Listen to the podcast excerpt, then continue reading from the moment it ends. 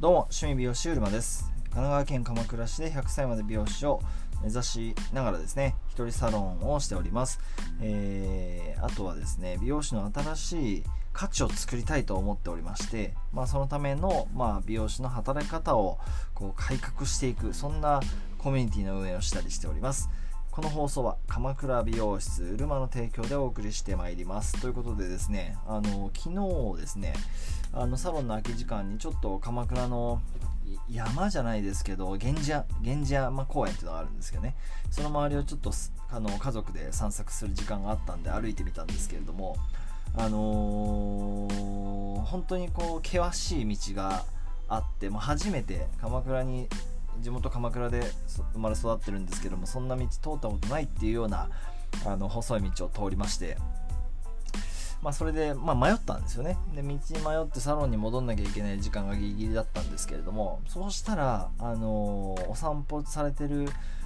奥様にすれ違いましてで思わず「すいませんこの先駅の方出れますか?」まあ Google マップ開けばよかったんですけどなんとなくやっぱりそういう山の出会いのコミュニケーションってすごいいいなと思っていてあの道を聞いてみたところ、あのー、行けばあ降りていくとトンネルがあるからそこを右に曲がると駅の方出れますよってあのアドバイスいただいたんですねでそれでまあその通りに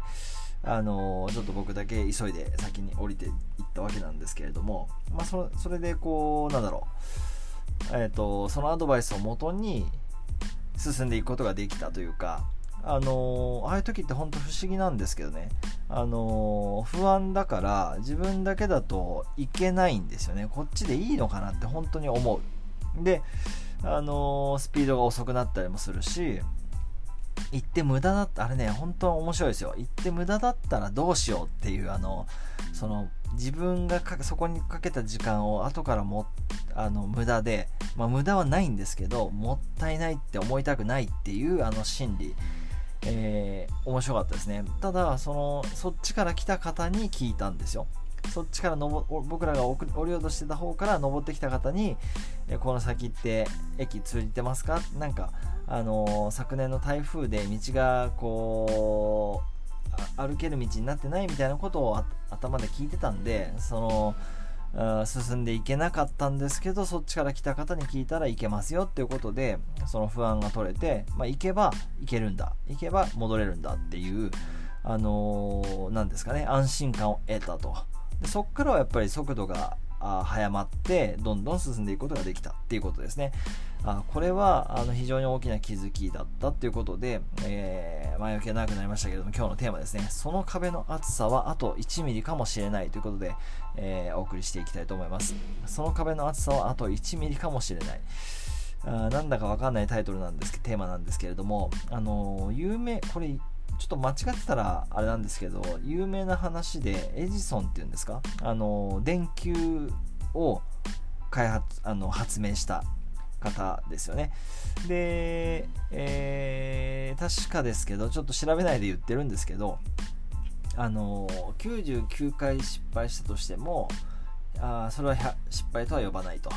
あの成功するために必要な出来事だったっていうことですよね。で、99回目で、例えば、その100回目で成功を発見する発明がこれだっていうのが見つかる体だったのに99回目でああもうダメかもってもし諦めてたらその次の挑戦とかその次のトライっていうのをやってないわけですよね。もし99回目で99回うまくいかなかった諦めた。でえ終わりってなった場合にでももしそれ100回目あと1回挑戦してみようって思ってやってたら発明があ成功してたっていうお話があると思うんですけれどももうまさにあの、まあ、ちょっと話は飛びますけれどもねあのそういうのを昨日は改めて感じました。まあ、サイあサイクリングじゃなくてハイキングの話とは別なんですけれどもやっぱり途中で、あのー、僕らってこう意志が弱いんであまあ僕はですよあの諦めたくなっちゃうんですよね。もうや無理だろうって。あのこのままやっても自分が望むところに行けないよねって。勝手にゴールあの諦めちゃう。だから勝手に諦めないっていうことを決めたんですよね。